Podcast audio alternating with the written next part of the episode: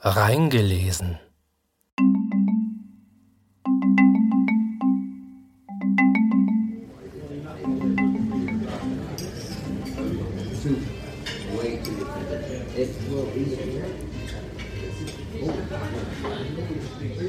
Vor einigen Jahren wohnte ich in der Rue de Gatrevent. Meinen Fenstern gegenüber lag das russische Restaurant Tari Barré. Oft pflegte ich dort zu essen. Dort konnte man zu jeder Stunde des Tages eine rote Rübensuppe bekommen, gebackenen Fisch und gekochtes Rindfleisch. Ich stand manchmal spät am Tage auf. Die französischen Gasthäuser, in denen die altüberlieferten Stunden des Mittagessens streng eingehalten wurden, bereiteten sich schon für die Nachtmähler vor. Im russischen Restaurant aber spielte Zeit keine Rolle. Eine blecherne Uhr hing an der Wand. Manchmal stand sie, manchmal ging sie falsch. Sie schien die Zeit nicht anzuzeigen, sondern verhöhnen zu wollen. Niemand sah nach ihr. Die meisten Gäste dieses Restaurants waren russische Emigranten. Und selbst jene unter ihnen, die in ihrer Heimat einen Sinn für Pünktlichkeit und Genauigkeit besessen haben mochten, hatten ihn in der Fremde entweder verloren oder sie schämten sich, ihn zu zeigen. Ja, es war, als demonstrierten die Emigranten bewusst gegen die berechnende, alles berechnende und so sehr berechnende Gesinnung des europäischen Westens, und als wären sie bemüht, nicht nur echte Russen zu bleiben, sondern auch echte Russen zu spielen, den Vorstellungen zu entsprechen, die sich der europäische Westen von den Russen gemacht hat. Also war die schlecht gehende oder stehen gebliebene Uhr im Restaurant Taribari mehr als ein zufälliges Requisit, nämlich ein symbolisches. Die Gesetze der Zeit schienen aufgehoben zu sein, und manchmal beobachtete ich, dass selbst die russischen Taxichauffeure die doch gewiss bestimmte Dienststunden einhalten mussten, ebenso wenig um den Gang der Zeit bekümmert waren, wie die anderen Emigranten, die gar keinen Beruf hatten und die von den Almosen ihrer bemittelten Landsleute lebten. Dererlei berufslose Russen gab es viele im Restaurant Taribari, Sie saßen dort zu jeder Tageszeit und spät am Abend und noch in der Nacht, wenn der Wirt mit den Kellnern abzurechnen begann, die Eingangstür schon geschlossen war und nur noch eine einzige Lampe über der automatischen Stahlkasse brannte. Gemeinsam mit den Kellnern und dem Wirt verließen diese Gäste die Speisestube. Manche unter ihnen, die obdachlos oder angetrunken waren, ließ der Wirt über Nacht im Restaurant schlafen. Es war zu anstrengend, sie zu wecken und sogar wenn man sie geweckt hätte, wären sie doch gezwungen gewesen, nach einem anderen Obdach bei einem anderen Landsmann zu suchen. Obwohl ich an den meisten Tagen, wie gesagt, selbst sehr spät aufstand, konnte ich doch manchmal am Morgen, wenn ich zufällig an mein Fenster trat, sehen, dass Taribari schon geöffnet war und in vollem Betrieb, wie der Ausdruck für Gasthäuser lautet. Die Leute gingen ein und aus, Sie nahmen dort offenbar das erste Frühstück und manchmal sogar ein alkoholisches erstes Frühstück. Denn ich sah manche taumelnd herauskommen, die noch mit ganz sicheren Füßen eingetreten waren. Einzelne Gesichter und Gestalten konnte ich mir merken.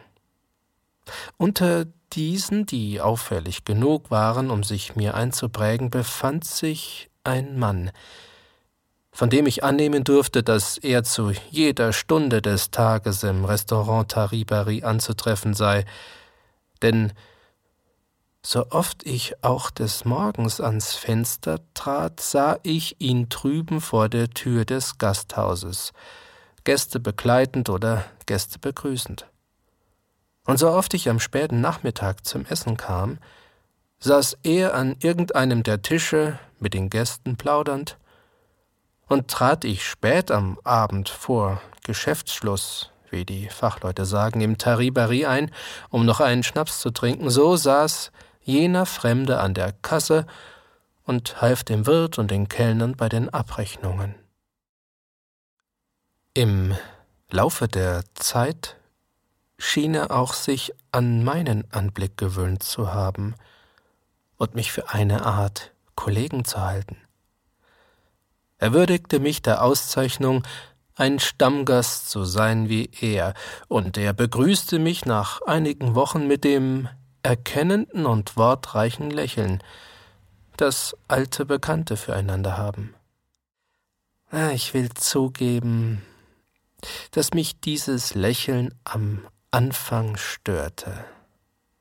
Denn das sonst ehrliche und sympathische Angesicht des Mannes bekam, wenn, wenn es lächelte, nicht gerade einen widerwärtigen, wohl aber einen gleichsam verdächtigen Zug. Sein Lächeln war nicht etwas Helles, es erhellte also nicht das Gesicht, sondern es war trotz aller Freundlichkeit düster. Ja, wie ein Schatten huschte es über das Angesicht, ein, ein freundlicher Schatten. Und also wäre es mir lieber gewesen, wenn der Mann nicht gelächelt hätte. Selbstverständlich lächelte ich aus Höflichkeit wieder, und ich hoffte, dass dieses gegenseitige Lächeln vorläufig oder sogar für längere Zeit der einzige Ausdruck unserer Bekanntschaft bleiben würde. Ja, im stillen nahm ich mir sogar vor, das Lokal zu meiden, wenn der Fremde eines Tages etwa anfangen sollte, das Wort an mich zu richten. Mit der Zeit aber ließ ich auch diesen Gedanken fallen. Ich gewöhnte mich an das schattenhafte Lächeln. Ich begann mich für den Stammgast zu interessieren. Und bald fühlte ich sogar den Wunsch nach einer näheren Bekanntschaft mit ihm in mir wach werden. Es ist an der Zeit, dass ich ihn etwas näher beschreibe.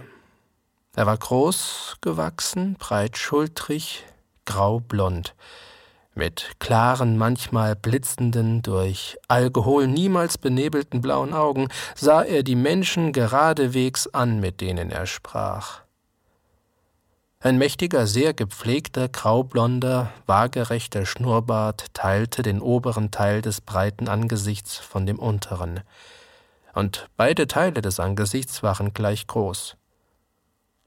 Dadurch erschien es etwas langweilig, unbedeutend das heißt, ohne jedes Geheimnis. Hunderte solcher Männer hatte ich selbst in Russland gesehen und Dutzende solcher Männer in Deutschland und in anderen Ländern. Auffallend waren an diesem großen, starken Mann die zarten, langen Hände und ein sanfter, stiller, fast unhörbarer Schritt. Und überhaupt gewisse langsame, zaghafte und vorsichtige Bewegungen. Deshalb kam es mir zuweilen vor, dass sein Gesicht denn doch etwas Geheimnisvolles barg. Insofern nämlich, als es seine gerade leuchtende Offenheit nur spielte, und dass der Mann die Leute, mit denen er sprach, nur deshalb so aufrichtig mit seinen blauen Augen anblitzte, weil er sich denken mochte, dass man Grund haben könnte, ihm zu misstrauen, wenn er es etwa nicht täte. Und dennoch musste ich mir bei seinem Anblick immer wieder sagen, dass er, wenn er eine so vollendete, allerdings naive Darstellung der personifizierten Aufrichtigkeit geben konnte, doch in der Tat ein großes Maß von Aufrichtigkeit besitzen musste. Das Lächeln, mit dem er mir zuwinkte, war vielleicht nur aus Verlegenheit so dunkel. Obwohl die großen Zähne blitzten und der Schnurrbart golden schimmerte, als verlöre er gleichsam während des Lächelns seine graue Mischfarbe und würde immer blonder. Ja, man sieht, wie mir der Mann immer angenehmer wurde. Und bald begann ich sogar mich auf ihn ein bisschen zu freuen, wenn ich vor der Tür des Gasthauses angelangt war. Genauso auf ihn wie auf den vertrauten Schnaps und auf den vertrauten Gruß des dicken, angenehmen Wirtes. Niemals hatte ich im Taribari zu erkennen gegeben, dass ich die russische Sprache verstehe. Einmal aber, als ich an einem Tisch mit zwei Chauffeuren zu sitzen kam, wurde ich von ihnen gefragt, gerade heraus, welcher Nationalität ich sei. Ich antwortete, ich sei ein Deutscher. Wenn Sie die Absicht hätten, Geheimnisse vor mir zu besprechen, in welcher Sprache auch immer, so möchten Sie das bitte tun, nachdem ich wieder fortgegangen wäre. Denn ich verstünde so ziemlich alle europäischen Sprachen. Da aber gerade in diesem Augenblick ein anderer Tisch frei wurde, erhob ich mich und ließ die Chauffeure allein mit ihren Geheimnissen.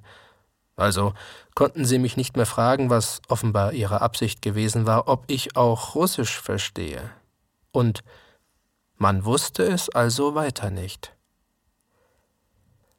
Aber man erfuhr es eines Tages, eines Abends vielmehr, oder um ganz genau zu sein, in einer späten Nachtstunde. Und zwar dank dem Graublonden, der damals gerade gegenüber dem Buffet saß, ausnahmsweise schweigsam und beinahe düster, wenn diese Bezeichnung überhaupt auf ihn angewendet werden kann. Ich trat kurz vor Mitternacht ein mit der Absicht, einen einzigen Schnaps zu trinken, um mich gleich darauf zu entfernen. Ich suchte mir also gar nicht erst einen Tisch, sondern blieb an der Theke stehen, neben zwei anderen späten Gästen, die ebenfalls nur auf einen Schnaps hereingekommen zu sein schienen, ent entgegen ihren ursprünglichen Plan aber schon längere Zeit hier geblieben sein mussten. Denn mehrere gelehrte und halbgelehrte Gläser standen vor ihnen, dieweil es ihnen vorgekommen mochte, dass sie erst ein einziges getrunken hatten. So schnell vergeht manchmal die Zeit, wenn man in einem Lokal an der Theke stehen bleibt, statt sich zu setzen. Sitzt man an einem Tisch, so übersieht man in jeder Sekunde, wie viel man genossen hat und merkt an der Anzahl der geleerten Gläser den Gang der Zeiger. Tritt man aber in ein Gasthaus ein, nur auf einen Sprung, wie man sagt, und bleibt auch am Schanktisch stehen, so trinkt man und trinkt und glaubt, es gehörte noch alles eben zu jenem einzigen Sprung, den man zu machen gedacht hatte. Das beobachtete ich an jenem Abend an mir selbst. Denn gleich den beiden anderen trank auch ich eins und das andere und das dritte und stand immer noch da, ähnlich einem jener ewig hastigen und ewigsäumigen Menschen, die ein Haus betreten, den Mantel nicht ablegen, die Klinke in der Hand behalten, jeden Augenblick auf Wiedersehen sagen wollen und sich dennoch länger aufhalten, als wenn sie Platz genommen hätten. Beide Gäste unterhielten sich ziemlich leise mit dem Wirt auf Russisch. Was an der Theke gesprochen wurde, konnte der graublonde Stammgast gewiss nur halb hören. Er saß ziemlich entfernt von uns. Ich sah ihn im Spiegel hinter dem Buffettisch. Er schien noch gar nicht gesonnen, etwas von dem Gespräch zu hören oder gar sich an ihm zu beteiligen. Auch ich tat nach meiner Gewohnheit so, als verstünde ich nichts. Auf einmal aber schlug ein Satz gleichsam von selbst an mein Ohr. Ich, ich konnte mich seiner gar nicht erwehren. Dieser Satz lautete Warum ist unser Mörder heute so finster? Einer der beiden Gäste hatte diesen Satz ausgesprochen und damit mit dem Finger auf das Spiegelbild des Graublonden hinter dem Buffet gedeutet. Unwillkürlich wandte ich mich nach dem Stammgast um und verriet also, dass ich die Frage verstanden hatte. Man musterte mich auch sofort ein wenig misstrauisch, in der Hauptsache aber verblüfft. Die Russen haben, nicht mit Unrecht, Angst vor Spitzeln, und ich wollte auf alle Fälle verhüten, dass man mich für einen hielt. Gleichzeitig aber interessierte mich die immerhin ungewöhnliche Bezeichnung unser Mörder in dem Maße, dass ich zuerst zu fragen beschloss, warum man den Graublonden so nenne. Ich hatte, als ich mich umwandte, bemerken können, dass der so ungewöhnlich benannte Stammgast die Frage auch gehört hatte. Er nickte lächelnd. Und Er hätte wohl sofort selbst geantwortet, wenn ich gleichgültig geblieben und nicht in dieser kurzen Minute der Gegenstand des Zweifels und des Misstrauens geworden wäre. Sie sind also Russe? fragte mich der Wirt. Nein, wollte ich antworten, aber zu meiner Verwunderung erwiderte statt meiner der Graublonde hinter meinem Rücken Dieser unser Stammgast versteht Russisch und ist ein Deutscher. Er hat immer nur aus Diskretion geschwiegen. So ist es, bestätigte ich, drehte mich um und sagte Ich danke Ihnen, Herr. Bitte sehr, sagte er, stand auf und ging auf mich zu. Ich heiße Golubczyk, sagte er. Semyon Semjonowitsch Golubczyk. Wir gaben uns die Hand. Der Wirt und die beiden anderen Gäste lachten. Woher wissen Sie über mich Bescheid? fragte ich. Ah, Mann, ist nicht umsonst bei der russischen Geheimpolizei gewesen, sagte Golubczyk. Ich konstruierte mir sofort eine phänomenale Geschichte. Dieser Mann hier, dachte ich, sei ein alter Beamter der Ochrana gewesen und habe einen kommunistischen Spitzel in Paris umgelegt, weshalb ihn auch diese weißrussischen Emigranten so harmlos und beinahe rührend unseren Marder genannt hatten, ohne sich vor ihm zu scheuen. Ja, vielleicht steckten alle vier unter einer Decke. Und woher können Sie unsere Sprache? fragte mich einer der beiden Gäste. Und wieder antwortete statt meiner Golubczyk, er hat im Krieg an der Ostfront gedient und war sechs Monate in der sogenannten Okkupationsarmee. Das stimmt, bestätigte ich.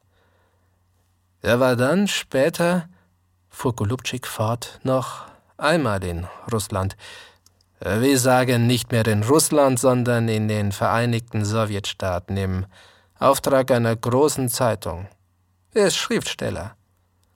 Mich verwunderte dieser genaue Bericht über meine Person nur wenig. Denn ich hatte schon ziemlich viel getrunken und in diesem Zustand kann ich kaum noch das Merkwürdige von dem Selbstverständlichen unterscheiden. Ich wurde sehr höflich und sagte ein wenig gespreizt, ich danke Ihnen für das Interesse, das Sie mir so lange bewiesen haben und für die Auszeichnung, die Sie mir somit schenken. Alle lachten. Und der Wirt sagte, er spricht wie ein alter Petersburger Kanzleirat. Damit war nun jeder Zweifel an meiner Person ausgelöscht. Ja, man betrachtete mich sogar wohlwollend, und es folgten vier weitere Runden, die wir alle gegenseitig auf unser Wohl tranken. Der Wirt ging zur Tür, versperrte sie, löschte eine Anzahl Lampen und bat uns alle Platz zu nehmen. Die Zeiger der Wanduhr standen auf halb neun. Ich trug bei mir keine Uhr, und einen der Gäste nach der Zeit zu fragen, schien mir unschicklich. Ich machte mich vielmehr mit dem Gedanken vertraut, dass ich hier die halbe oder die ganze Nacht verbringen würde. Eine große Karaffe Schnaps stand noch vor uns, Sie musste mindestens meiner Schätzung nach zur Hälfte geleert werden. Ich fragte also, warum nannte man sie so merkwürdig vorhin, Herr Golubczyk? Das ist mein Spitzname, sagte er. Aber auch wieder nicht ganz nur ein Spitzname. Ich habe nämlich vor vielen Jahren einen Mann erschlagen, und und wie ich damals glaubte, eine Frau auch. Ein politisches Attentat? fragte der Wirt. Und es wurde mir also klar, dass auch die anderen nichts wussten, außer dem Spitznamen. Keine Spur, sagte Semyon. Ich bin in keiner Beziehung eine politische Persönlichkeit. Ich mache mir überhaupt nichts aus öffentlichen Dingen. Ich liebe das Private, nur das interessiert mich. Ich bin ein guter Russe. Wenn auch ein Russe aus einem Randgebiet. Ich bin nämlich im früheren Volynien geboren. Aber niemals habe ich meine Jugendgenossen begreifen können mit ihrer verrückten Lust, unbedingt das Leben für irgendeine verrückte oder auch meinetwegen normale Idee herzugeben. Nein, glauben Sie mir, das private Leben, die einfache Menschlichkeit ist wichtiger, größer, tragischer als alles Öffentliche. Und das ist vielleicht für heutige Ohren absurd. Aber das glaube ich. Das werde ich bis zu meiner letzten Stunde glauben. Niemals hätte ich politische Leidenschaft genug aufbringen können, um einen Menschen aus politischen Gründen zu töten. Ich glaube auch gar nicht, dass politische Verbrecher besser oder edler sind als andere. Vorausgesetzt, dass man der Meinung ist, ein Verbrecher welcher Art er auch sei, könne kein edler Mensch sein. Ich zum Beispiel, ich habe getötet und halte mich durchaus für einen guten Menschen. Eine Bestie, um es glatt zu sagen, eine Frau, meine Herren, hat mich zum Mord getrieben. Das sehr interessant, sagte der Wirt. Gar nicht. Sehr alltäglich, sagte bescheiden Semyon Semjonowitsch. Und doch nicht so ganz alltäglich. Ich kann Ihnen meine Geschichte ganz kurz erzählen. Und Sie werden sehen, dass es eine ganz simple Geschichte ist. Er begann. Und die Geschichte war weder kurz noch banal, Deshalb habe ich beschlossen, sie hier nachzuschreiben. Auf alle Fälle wurde ein Mann umgebracht. Eine Frau eventuell auch. Und der Herr Golubczyk war ein Spitzel der Ochrana. Sehr interessant, spannend, eventuell für Sie auch. Würden Sie weiterlesen? Ich würde, ich werde weiterlesen. Und in einer der nächsten Folgen werde ich berichten, wie mir das Buch letztendlich gefallen hat.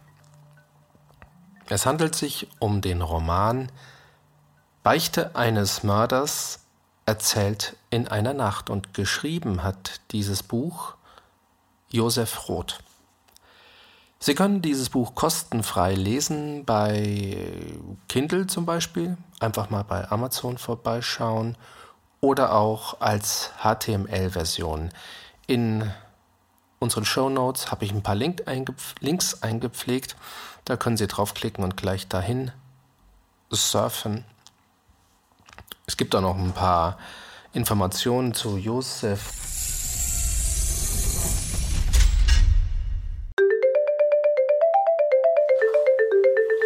Schnuffi. Alles klar?